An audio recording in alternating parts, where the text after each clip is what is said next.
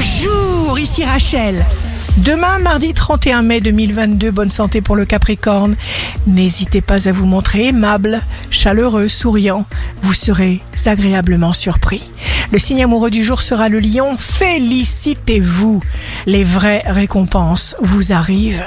Si vous êtes à la recherche d'un emploi, le Sagittaire, un ami va solliciter votre participation à un projet ou à une action qui va vous plaire. Demain, le signe fort du jour sera la Vierge.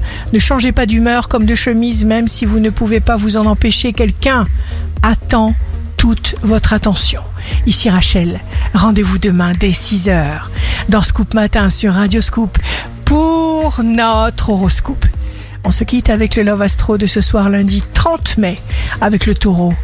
L'amour est partout autour de nous. Aimer et être aimé en retour font partie des plus belles choses qui puissent nous arriver. La tendance astro de Rachel sur radioscope.com et application mobile Radioscope.